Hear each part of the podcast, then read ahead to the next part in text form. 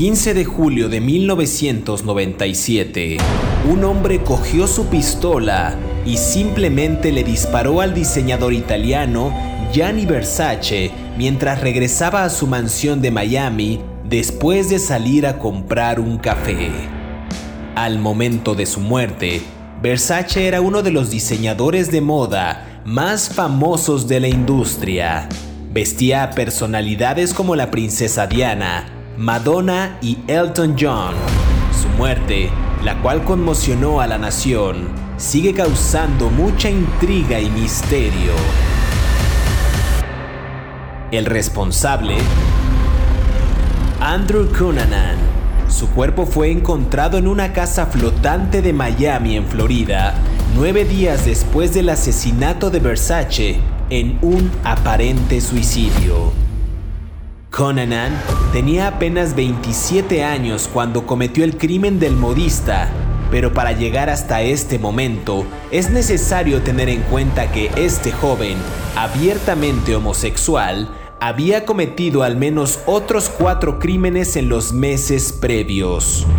Este hombre, que creció en el seno de una familia religiosa, con expectativas de éxito altas, pero que a su vez rechazaban su orientación sexual, Dicen que vendió drogas para subsistir e inclusive que tenía encuentros íntimos con señores de edad avanzada a cambio de beneficios económicos. En solo unos meses, Andrew Cunanan pasó a la historia como el asesino de Gianni Versace. No tengas miedo, que ya empezó Crímenes de Terror.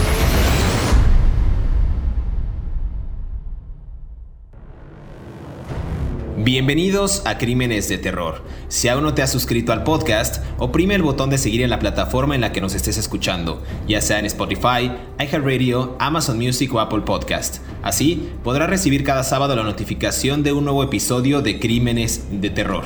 El día de hoy hablaremos de Andrew Cunanan, mejor conocido como el asesino de Gianni Versace la mañana del 15 de julio de 1997, bueno, quedará en la memoria del mundo, ya que el afamado diseñador regresaba a su mansión luego de su tradicional caminata por el Ocean Drive de Miami, sin saber que Andrew Cunanan aguardaba por él, sin pensarlo, dispararía contra el modista hasta acabar con su vida.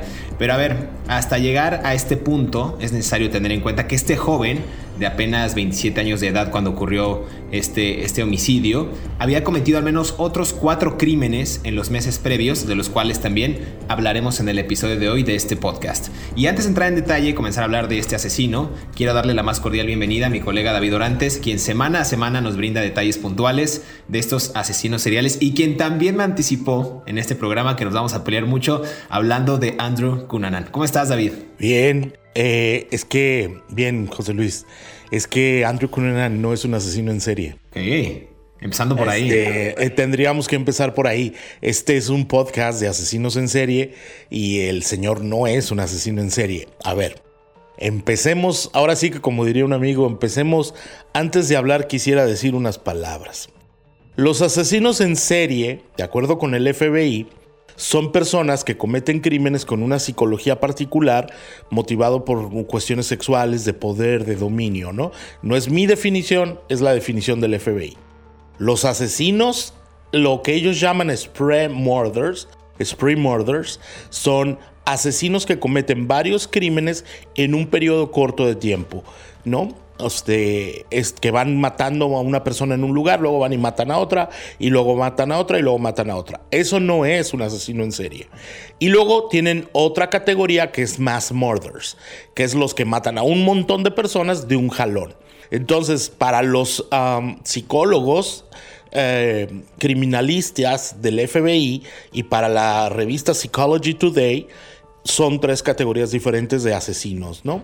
Este, son los uh, serial killers, spree murders y los mass murders, que sería como asesinos en serie, los asesinos en un corto periodo de tiempo, en una racha de tiempo, digamos, y los asesinos en masa.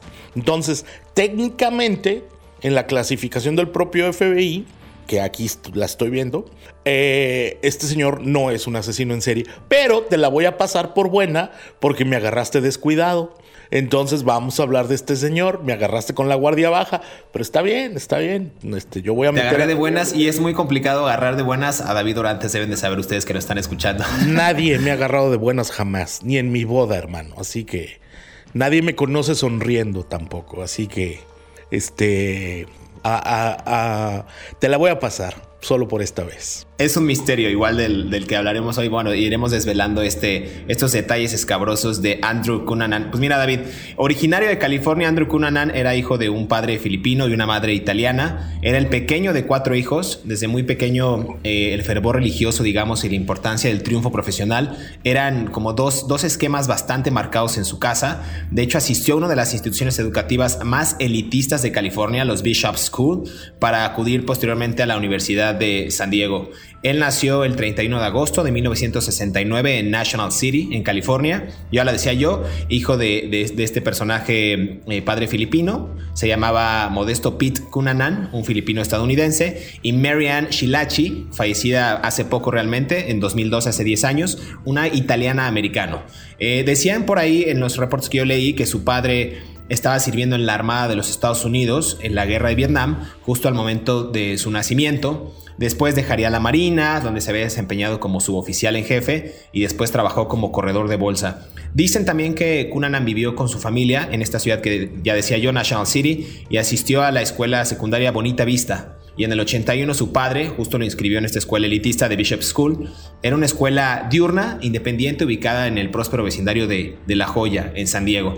Dicen ahí también que conoció a su mejor amiga, la cual tendrá un papel importante en este, en este episodio del que hablaremos, eh, Elizabeth Liz Coate, en la escuela secundaria y se le recordaba a este hombre, David, eh, pues como un hombre brillante, eh, muy hablador, o sea, tenía, tenía muy buena labia y sus pruebas tenían un coeficiente intelectual alto, o sea, bueno, arriba del promedio de 147. Entonces estamos hablando de un hombre que realmente estaba preparado, pues tenía cierta simpatía, no era feo, era un tipo bastante, bastante atractivo y pues vemos, vamos a ver y vamos a develar en qué terminó todo esto, pero pues realmente un sujeto en apariencia, pues sí en un hogar tradicional, muy exigente, muy meritocrático, pero pues nada que pudiera revelar algún tipo de, comportamiento extraño para cometer los crímenes de los que hablaremos hoy, David. Fíjate que yo otra vez me voy a pelear. Hay una hay un elemento de su infancia y de su adolescencia que sí me parece muy relevante y que como que no está muy explorado. Incluso es un fenómeno social que tendríamos que investigar de manera más profunda o que los psicólogos tendrían que investigar de manera más profunda. Eh, era, era mitómano padecía una mitomanía crónica. las personas que estudiaron con él en la Universidad de San Diego, en California, en San Diego, y en la, esta escuela elitista de La Joya, en San Diego, lo recuerdan como una persona que inventaba historias de él mismo, ¿no? Y cambiaba su apariencia no todo el tiempo, se, se, cambiaba el peinado, se cambiaba el, como tú bien dices, no era un hombre, era un hombre bastante atractivo, o sea, tenía una mezcla de genes muy interesantes, italiano con asiático del, del sur del Pacífico, ¿no? O sea, tenía una disposición genética muy interesante, ¿no? Eh, pero me parece que es muy importante porque yo tengo la teoría, eh, por algunos mitómanos que he conocido, que la gente que eh, tiene esta tendencia no se acepta a sí mismo. No, son personas, entonces necesitan crearse un mundo de fantasías para poder encajar en una sociedad en la que como ellos quieren encajar. Ellos no quieren encajar como ellos, sino como la fantasía que quieren venderle a la población. Entonces hay reportes de que este muchacho cuando él estaba, incluso el FBI lo tiene clasificado así, que él mentía constantemente cuando estaba en la universidad y en la escuela. Entonces a mí me parece que allá hay un trastorno emocional que no ha sido suficientemente estudiado por los criminólogos sobre la mitomanía como un vínculo posterior a los crímenes que, pasaron, ¿no?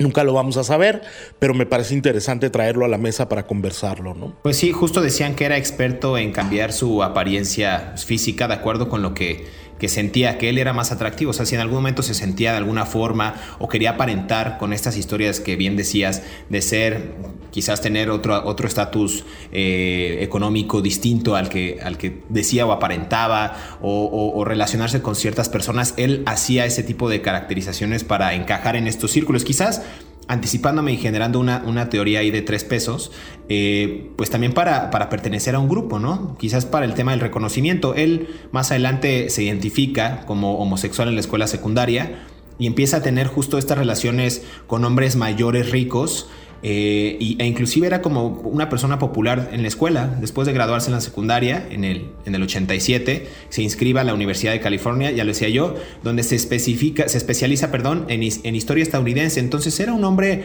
pues, realmente interesante, un hombre estudioso, un hombre que ya decía yo tenía una capacidad intelectual por arriba del promedio. Pero también ocurre algo aquí eh, interesante en su vida, cuando en 1988 eh, él tenía 19 años, su padre los abandona y se muda a Filipinas justo para evadir hay un tema que él tenía eh, por malversación de fondos, eh, huir de, esta, de, este, de este problema que tenía. Pero también, aunado a lo que decías tú, David, para, ir eh, matizando un poco estos puntos, el tema de que era mentiroso, también él frecuentaba clubes y restaurantes gays locales y su madre no aceptaba su homosexualidad y tenía eh, peleas frecuentes con ella. Entonces también creo que esa parte de la identificación o el reconocimiento le afectaba a este hombre. Sí, o sea, imagínate, el padre se, el padre se va a Filipinas para escapar de la justicia.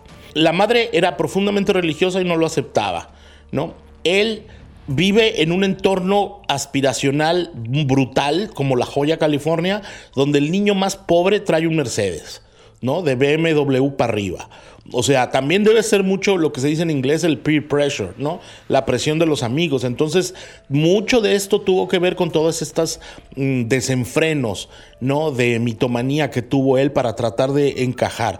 Y luego, en, súmale a todo eso, él eh, empieza a descubrir su sexualidad en una época donde la homosexualidad ya estaba empezando a ser un asunto, los derechos gays ya estaban siendo más, um, más aceptados, pero él encontró una forma de ganarse la vida viviendo con hombres mayores más ricos que él. Entonces hay un montón de, eh, mm, de, patrones que nos hablan de una persona que estaba ya enfrentando muchos, muchos problemas, ¿no? Claro, también por ahí se habla de varios estudios ya, exámenes posteriores, que justo su comportamiento indicaban que él pudo haber tenido un trastorno de personalidad antisocial. Y bueno, vamos a ver cómo en 1989, cuando esta persona abandona eh, la Universidad de San Diego y se muda a un distrito, al distrito Castro de San Francisco, y empieza a vivir toda la cultura LGBT eh, tras mudarse con su amiga de la que ya hablaba yo, Liz Coate, y su novio Phil Merrill, eh, empieza él a tener otro tipo de comportamientos y quizás ahí se detonan muchos de estos crímenes que él cometió. Vamos a escuchar esta cápsula, David, que preparamos de Andrew Cunanan, mejor conocido como el asesino de Gianni Versace, y regresamos aquí a Crímenes de Terror.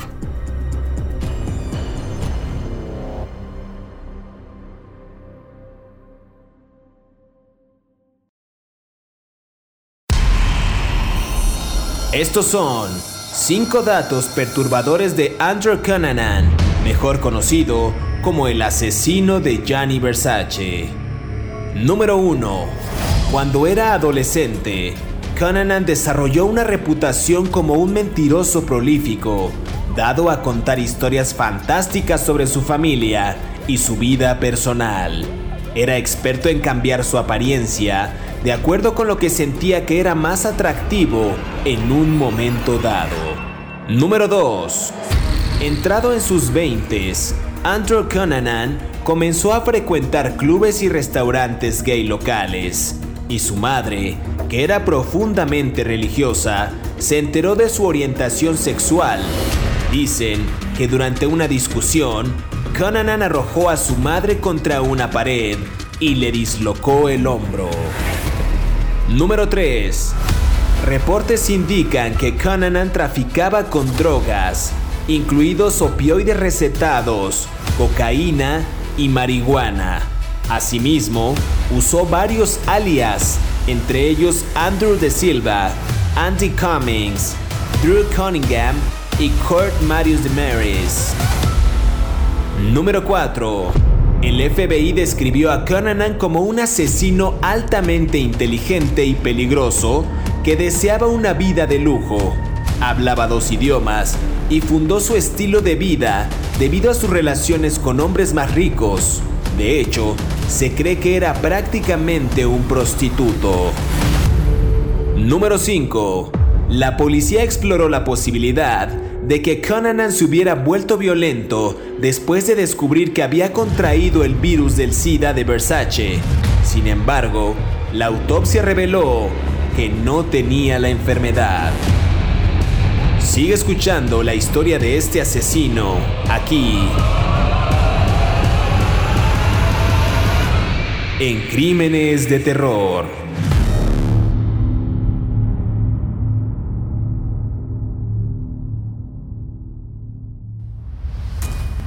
Regresamos a Crímenes de Terror. Estamos hablando de Andrew Cunanan, mejor conocido como el asesino de Gianni Versace. David decía antes de irnos a esta primera cápsula que preparamos para los que nos están escuchando, que ya había eh, indicios y exámenes que quizás revelarían que este personaje eh, había, sufrido un trastorno de personalidad antisocial. Eh, y esto pues caracterizado por una falta de remordimiento y empatía, quizás por no tener todos los elementos eh, claves como la seguridad, quizás el reconocimiento, la aceptación al ser una persona homosexual y, además pues que no tenía realmente los afectos de su familia que pues es vaya su núcleo principal. Y de alguna manera creo que se sintió haciendo otra vez mi análisis eh, pues quizás como, como retraído o como excluido y empieza él a vivir en San Francisco en 1989, justo un, pues el mero centro quizás también, bueno, uno de los estados que tiene eh, un centro de, de cultura LGBT bastante fuerte y se muda justo para empezar a vivir a su manera con, esta, con esta práctica de entablar pues, amistad con hombres eh, mayores, ricos y también empezar a crear, dicen algunos informes, pornografía violenta, David. Pues no sé qué sea la pornografía violenta y, este, y Satán me libre de verla, pero este... Eh, y sobre todo siendo gay, o sea, pornografía violenta gay, ya me pusiste demasiadas imágenes en mi cabecita, pero bueno, este, a ver, algo que a mí me llama la atención de la época en que se muda al barrio de Castro en San Francisco, que como tú bien dices es uno de los centros neurálgicos de la cultura LGBTQ, y Z en los Estados Unidos, es que él empieza a usar muchos nombres, ¿no? Él empieza a llamarse Andrew de Silva, Andy Cummings, Drew Cunningham, a Kurt Matthew DeMine. O sea, él empieza otra vez a vivir la vida del mitómano, ¿no? Se empieza a presentar con diferentes nombres a toda la gente. Luego, eh, dicen las personas que lo conocieron en esa época, de acuerdo con los reportes del FBI, que él vivía de vender drogas. ¿no? Que vendía marihuana, que vendía cocaína, que vendía opioides, eh, que vendía medicinas mm, que son de prescripción médica y, que solo se consiguen en el mercado ilegal, los Xanax, ¿no? Famosísimos, los bars que les dicen en las calles, y empezó a, relacionarse con, la gente, los ricos gays del área de San Francisco, que hay muchísimos, ¿no? Eh, hay mucha gente con, dinero ahí, homosexuales con dinero. Entonces, eh, él, empezó a vivir esta doble vida con nombres falsos y empezó a involucrarse con hombres mayores con dinero y dicen que en una de esas uh, relaciones empezó a trabajar eh, como, como en, en, la ópera de San Francisco, cuando él, y es donde conoce a Gianni Versace, que tendría después un trágico final, ¿no? A, a, balazos por él. Pero todo esto es un dice, ¿no? No hay certezas. Pero es, un, es muy interesante cómo el muchacho fue arrastrando los propios problemas de su pasado, con, directamente con la mitomanía, con la falta de aceptarse a sí misma asimismo con, con la creación de diferentes nombres y luego con sus presuntas adicciones a las drogas y venta de drogas, ¿no? Claro, y por ahí, justo como dices tú, de la, de, lo conoció en la producción de la ópera Capriccio de Richard Strauss, eh, también por ahí él tenía varios, varios amores, porque, por ejemplo, en 1995, Conanan conoció a David Madson, un arquitecto de Minneapolis, en un bar de San Francisco, y comenzaron una relación a larga distancia poco después, pero Madson terminó la relación en la primavera de 1996, diciéndoles ya que este personaje, Andrew Cunanan, tenía algo turbio. Es decir, en su círculo más cercano o en las personas con las que él se relacionaba, ellos notaban que Cunanan tenía comportamientos extraños, que, era turbio, que era extraño, que, era, que, no, era, que, no tenía una, una, pues un comportamiento entre comillas, normal, ¿no? Para un chico de su, de su edad y para esa, esa época. También dicen que en septiembre de 1996, Cunanan rompió con Norman Blackford, que era también un hombre mayor rico que lo había hospedado y apoyado económicamente. Eh, y también dicen que cuando terminó con esta persona, con Norman Blackford, eh, Andrew Cunanan le voló o le robó todo el dinero de sus tarjetas de crédito, es decir, las agotó. Entonces este personaje tenía esta fascinación por tener relación... Eh, con, con, nombres mayores. Si, si este personaje viviera Hoy día Andrew Cunanan a estos personajes se les llama Sugar Daddies, que es pues, prácticamente una persona que, les patrocina o les paga eh, todo, todos sus lujos o todos sus caprichos a cambio de un beneficio sexual, ¿no? Entonces, no sé, esto me parece... A ver, otra vez, otra vez, ¿cómo? Son, Sugar Daddies. Son, son en, la en la traducción sería como un papá de azúcar o, algo así, pero está muy chistoso. Digo, existe y hay personas que obviamente lo brindan y hay personas que, que, lo, que, lo, que lo necesitan. Bueno, son intercambios muy modernos, pero así Así, hubiera sido en este momento Andrew Cunanan.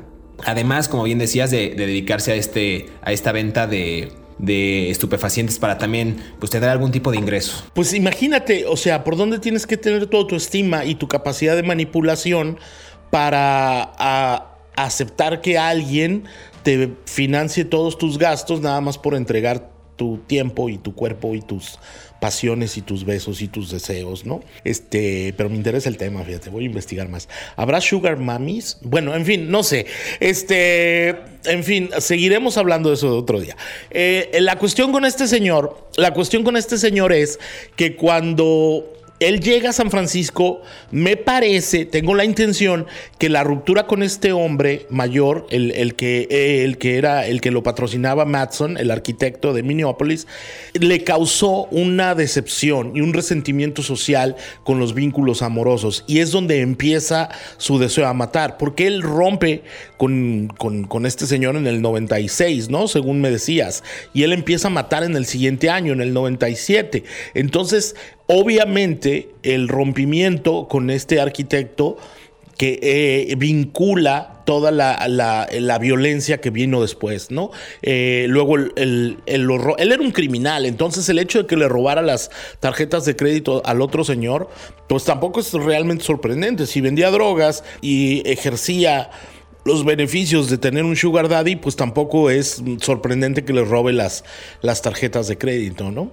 Sí, y justo como bien dices, los asesinatos de Conanan comenzaron en Minneapolis el 27 de abril de 1997 con el asesinato de su amigo cercano, a ver, Jeffrey Trail de 28 años, pero esto ocurre después de una discusión en el apartamento de este personaje de Trail. Cunanan eh, le roba el arma a Trail y lo lleva al apartamento de su segunda víctima, de David Madson, que bien decías tú, este personaje con el que tuvo pues, una relación íntima. Eh, llama a Trail desde el apartamento de Madson para que fuera a buscar su arma y dicen que a su llegada Conanan golpeó a Trail hasta matarlo con un martillo frente a Madson, o sea, frente a la otra persona que después también mataría. Matson tenía 33 años y fue justo la segunda víctima de Conanan. Las autoridades creen que Matson permaneció en su apartamento con Conanan dos días después del asesinato de Trail. O sea, es decir, cuando asesina a la primera víctima, dicen que Matson no fue obligado a estar con él. Ellos quisieron estar juntos, no sé por qué, si una especie de manipulación o algo, pero algunas versiones sugerían, David, que este personaje había sido secuestrado o había sido como cooptado por, por Conanan y no, realmente ellos estuvieron inclusive paseando, dicen por ahí algunos testigos que lo vieron eh, en, algunos parques, inclusive paseando un perro, pero eh, curioso, curioso también la forma en la que mataba porque asesinaba con, con un arma en específico. Y quizás él ya empezaba a dar como estos destellos de que tenía pues justo un modus operandi, David. No sé, tú qué piensas, cómo, cómo ves a este sujeto que empezó a, asesinar, pues justo por todas estas características que decíamos, quizás la poca aceptación, eh, no se sentía eh, identificado con un grupo, pues su familia no lo, quería por ser homosexual, en fin. A ver, los, ah, los asesinos en eh, spray, no es un asesino en serie, ¿no? En secuencia, por así decirle, este, toman toman tiempo entre uno y otro para dejar que las cosas eh, se, enfríen. Sin embargo, van viajando, ¿no? Un poco como la película aquella de, Natural Born Killers, ¿no? Y van viajando y van matando gente, ¿no? Esto es lo que él estaba haciendo. ¿no? O sea, él lo que él, lo que él estaba haciendo era esto. Mm, a mí me llama mucho la atención ¿por qué si Conanan dijo que David Matson, el arquitecto de Minneapolis, era el amor de su vida, luego fue y lo mató? O sea, a mí me llama, yo le, he dicho a muchas mujeres que son el amor de mi vida y no las voy a matar, ¿no? Este, eh, aunque me hayan abandonado. Pero este, pero este señor termina su relación y va y lo mata. O sea, imagínate las terribles eh, tormentas que tenía en la cabeza. Ahora, el FBI dice que este señor era profundamente inteligente, que tenía un nivel intelectual muy alto y que tenía la capacidad de, hablar dos idiomas y que fue un, prácticamente un milagro que, lo que, que el crimen se resolviera, porque el tipo pudo haber seguido matando personas y escapar tranquilamente, ¿no? Hablaba idiomas y, bueno, era guapo y tenía manera de, de, llegarse dinero sin tener que trabajar un día en su vida, ¿no? Viviendo de los sugar daddies que tú decías, ¿no? Y matar con esta arma característica, la Caliber Taurus, eh, a, otros personajes. Después de estos dos, eh, fue el asesinato, cometió el asesinato de Lee Miglin, de William Reese y de Gianni Versace. Pero antes de hablar de estos tres asesinatos, vamos a escuchar esa cápsula que preparamos para ustedes y regresamos aquí para seguir hablando de Andrew Cunanan, el asesino de Gianni Versace.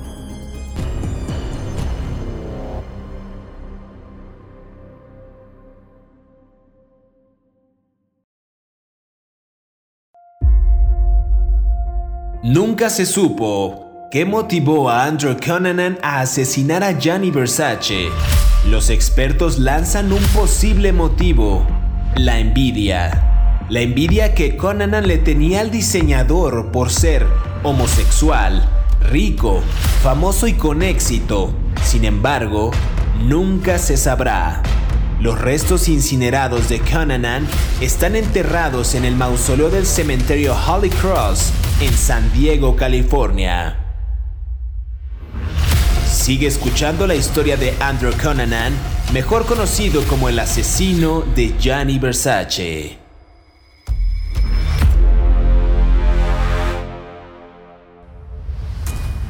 Regresamos a Crímenes de Terror, estamos conversando acerca de Andrew Cunanan, mejor conocido como el asesino de Gianni Versace. Ya hablábamos antes de irnos a esta pausa que este personaje, bueno, ya, ya lo hemos discutido bastante, un personaje que se identifica, se declara homosexual cuando iba en la secundaria, sus padres pues no tenían eh, pues este grado de aceptación hacia él, hacia su persona, eh, realmente un tipo inteligente, con una preparación académica fuerte, no digamos consolidada, pero fuerte, y empezando a relacionarse con el paso de los años eh, con hombres mayores, ricos, justo para sacar raja de, estos beneficios económicos a cambio quizás de intercambios sexuales, lo que hoy conocemos como sugar daddies y un tema bastante fascinante que, que, hablaremos después con David para, para instruirlo en estos, en estos temas. Eh, a ver, ya hablábamos de, de, los asesinatos que cometía Conanan, hablamos de Jeffrey Trail, hablamos de la pareja o bueno, el personaje con el que tuvo una relación íntima, David Matson, y también estuvo Lee Miglin. Y este personaje, igual en el 97, David, el 4 de mayo, eh, Conanan dicen los informes que conduce hasta Chicago, en Illinois, y mata a este personaje y era un prominente desarrollador inmobiliario de 72 años. Eh, dicen que lo ató de pies y manos, le envolvió la cabeza con cinta adhesiva y luego lo apuñaló 20 veces con un destornillador. Le cortó la garganta con una sierra para metales y le robó su coche. Entonces, a ver, estos asesinatos tan meticulosos, tan preparados, tan sanguinarios, justo para robar un sedán Lexus verde del año 94, también habla de la clase de persona que ya era este sujeto. Este tipo de asesinatos, quizás no de un asesino en serie, pero sí, sí un asesino, eh, ¿cómo dices David? En cadena, o un asesino como, con, muchos, con muchos crímenes en, poco tiempo. Un asesino en racha. A ver, ah, tengo un párrafo que voy a leer casi textual del FBI sobre eh, este señor, sobre Conanan. Te lo, voy a traducir como lo voy leyendo, ¿no? Dice, por razones, es un documento oficial del FBI sobre los asesinatos de Richard Conanan. Y dice, por razones que permanecen poco claras, Conanan empezó su ah, racha de asesinatos en abril de 1997. Primero mató a un oficial naval con un martillo en Minneapolis. Días después mató a un arquitecto a balazos y tiró su, su cuerpo en el East Rush Lake en Minnesota. Los dos eran ah, asociados a a, a, por mucho tiempo. En mayo, Conan mató a un extraño, o sea, no lo conocía, al hombre de 72 años de edad en Chicago, al que le robó el carro, como tú bien decías, José Luis. Y menos de una semana después, mató a un trabajador de cementerios en Nueva Jersey y le robó su camioneta para ir a Miami. Y aquí es donde llegamos al crimen que nos interesa. Esto es un párrafo de cinco líneas del FBI, pero lo que más me llama la atención es que en los documentos oficiales del FBI empiezan diciendo por razones que no sabemos, que nunca quedarán claras. O sea, nunca vamos a saber por qué Conanan mató personas. Pero bueno, volvamos al homicidio de, Miami, de la personalidad de la moda. Es, es realmente, eh, como dices, es fascinante en términos de, análisis y de investigación ver justo qué fue lo que motivó y pues realmente no, no, hay, no hay algo que, que que dé un indicio claro de, bueno, este sujeto, ¿por qué cometió estos asesinatos en tan poco tiempo? A ver, el 15 de julio, el asesinato que nos compete y por el cual estamos hablando el día de hoy, 15 de julio de 1997, alrededor de las 8.45 de la mañana, Cananan asesina a Gianni Versace de 50 años, un hombre quizás en el apogeo, en la cima de su carrera como modista, justo en los escalones de la entrada de la casa Casuarina, su mansión en, Miami Beach. Este sujeto, eh, Versace, pues tenía como la característica de salir a caminar de vez en cuando. Eh, en su visita, digamos, habitual al News Café, recoge revistas y en ese momento le disparan en la parte posterior de la cabeza y otro en la mejilla izquierda. Un, un, asesinato que realmente pues, conmocionó a Estados Unidos por la figura que era David. Dicen también que un testigo persigue a Conan, pero no pueden atraparlo. Entonces cuando huye a un estacionamiento cercano fue declarado muerto. Eh, más tarde eh, Gianni Versace en el Jack Memorial Hospital a las 9.21 de la mañana. Entonces, pues realmente estremecedor, digamos, en términos informativos, este, este asesinato. Sí, eso fue a las 8.45 de la mañana, yo recuerdo perfectamente eh, mm, cuando sucedió. Él, en una tarde, de una mañana veraniega, ¿no? Estival en, Ocean Drive, en Miami. A mí lo que me llama la atención es que cuando matan a Gianni Versace, lo primero que hace la policía del Departamento de Policía de Miami es pedir asistencia del FBI por la prominencia de la víctima. ¿No? Luego sucede algo que es muy revelador. Los testigos dicen que el hombre que le dispara huye hacia un estacionamiento donde algunas personas intentan ir a atraparlo, pero él se les escabulle. Al principio, durante las primeras horas de la investigación de ese día, y aquí está sentado en el documento del FBI, el FBI pensó que lo habían matado por alguna cuestión del crimen organizado, por un asesinato por deudas, por drogas, por lo que tú quieras, por su vida privada o por el crimen organizado. Eh, que había sido un crimen ordenado por un profesional. Porque hay algo muy importante para el FBI. Los profesionales te matan a la cabeza.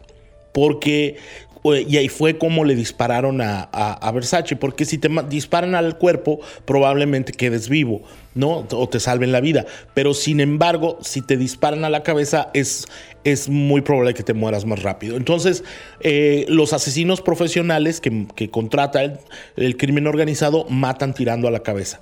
No estoy dando ideas, simplemente es lo que dice el FBI, ¿no? Entonces, mm, entonces ellos empezaron la investigación, pero cuando ellos llegan al estacionamiento, los agentes del FBI llegan al estacionamiento, encuentran la camioneta y descubren que era la camioneta del, del, empleado de cementerios que habían asesinado en New Jersey. Y es cuando empiezan a vincular a Conanan con todas estas cosas, ¿no? Claro, no, no dije, bueno, nada más para dar un poquito de contexto, no, habíamos dicho el asesinato de William, el personaje del que hablabas ahorita, William Reese, fue asesinado el 9 de mayo en el 97 justo en este cementerio nacional de Finns Point en Nueva Jersey, era un cuidador de 45 años y e igual, Conan le roba la camioneta, le dispara y se la lleva y justo es esta camioneta que encuentran en el, en el estacionamiento cuando mata a Gianni Versace. Pero a ver, aquí hay algo más interesante todavía del vehículo, porque cuando llegan las autoridades ahí, la gente, en ese vehículo encuentran ropa de Conanan y también encuentran recortes de estos informes de periódicos sobre los asesinatos anteriores. Es decir, él volvemos al punto que hemos hablado eh, casi en todos los capítulos, David. Este, los, asesinos, bueno, en, caso, dejémoslo asesinos en general, no asesinos en serie, eh, quieren ese reconocimiento y quieren saberse importantes eh, a través de los asesinatos que cometen y muchos guardan inclusive pertenencias de sus, de sus víctimas. Él guardaba los recortes de estos periódicos donde venían los informes. Conan desaparece durante una semana cuando mata a Gianni Versace y la cara del asesino, o sea, su cara estaba en todos los, en todos los sitios web, en todos los periódicos, en las calles, o sea, lo infestaron en Estados Unidos para, para atraparlo. Y aquí ocurre algo muy interesante porque la policía, digamos que da un paso en falso al detener al hijo de Andrés Pajares, creyendo que se trataba de Andrew Cunanan, lo que propició que él, el verdadero asesino, se suicidara en su escondite por miedo a ser encontrado. ¿Y cómo lo hace? Disparándose con la misma eh, pistola con la que había matado a las otras personas anteriores y bueno, en ese entonces recientemente eh, a Gianni Versace. Eh, no encontraron nota de suicidio, pero lo que sí se encontró, ya decía yo, era la pistola con la que había matado a Matson, a Reese, al, señor este que, que, también estaba en el... a Matson. Eh, ya lo decía yo, y también a Gianni Versace. Entonces, digamos, una motivación que no, no, sabemos, no sabemos por qué lo mató, pero como dices tú, un, asesinato que estremeció pues a gran parte de Estados Unidos y sobre todo a los, a los seguidores. Eh, hablaban, David, aquí algo muy importante que quiero destacar, que decían que el, asesinato o el móvil del asesinato pudo haber estado motivado porque Gianni Versace era positivo en VIH y que probablemente pudo haber eh, transmitido o contagiado el virus a este personaje Andrew Cunanan, pero eso no fue cierto. O sea, dicen que la, que la autopsia pues no, nunca reveló que él tenía este virus. Yo no sé, mira, es muy extraño porque mm, ni siquiera deberíamos de hablar de eso porque es como de la rumorología popular, ¿no? Pero, pero a mí lo que me parece muy relevante, eh, y acabo de compartir un documento con, contigo sobre esto, es que eh, para resolver el crimen, el FBI recurrió a las asociaciones de comunidades LGBTQ, WX, Y y Z de los Estados Unidos para poderlo identificar, porque habían vinculado a Conan con, mm, por, por medio de todos los documentos que tenía en la camioneta que encontraron, pero con otro nombre. ¿Te acuerdas que él usaba el Andrew de Silva? Y tuvieron que pedir a la, a, un proyecto que hay en Nueva York que se llama Proyecto de Violencia en contra de las comunidades LGBTQ para que les ayudaran a identificarlo, porque tenían, habían compartido redes durante Chicago, San Francisco y Nueva York sobre este personaje, porque ya lo tenían más o menos identificado por toda esta relación que tenías con los Sugar Daddies, ¿no? Que tú, con, que tú bien explicabas. Que lo que a mí me llama la atención, te voy a hacer la verdad, mm, ¿por qué lo, por qué lo escogió a Canon? Digo, ¿por qué Conan escogió a Gianni Versace para matarlo? ¿Por qué se tomó el tiempo de manejar desde New Jersey, en donde mató a una persona en el 12 de mayo, para llegar hasta el 15 de julio del 97 eh, estar acosando a Versace, seguir sus rutinas, saber que iba al café en la mañana. Esto nos habla de una persona que estuvo haciendo vigilancia encubierta civil de un personaje público, ¿no? Hasta que supo cuándo era el momento correcto para matarlo, donde iba a estar más vulnerable. Yo te voy a decir por qué creo. Porque Gianni Versace representaba todo lo que él mismo no podía hacer. ¿Te acuerdas que estamos hablando de un homosexual eh, que mentía, frustrado, que no tenía dinero, que vivía en un entorno social que lo superaba y que tenía que mentir para poder ser alguien que él pretendía, que se cambiaba el nombre, se ponía nombres exóticos, ¿no? Andrew de Silva, ¿no? Este, entonces, yo creo que mató a Gianni Versace porque Gianni Versace representaba todo lo que él nunca había podido ser. ¿no? El homosexual exitoso, no sé si era homosexual Gianni Versace, pero quiero pensar que sí. El homosexual exitoso, eh, adinerado, ¿no? aceptado por la sociedad, ¿no? y que había creado sus propias reglas dentro del mundo de la moda. ¿no?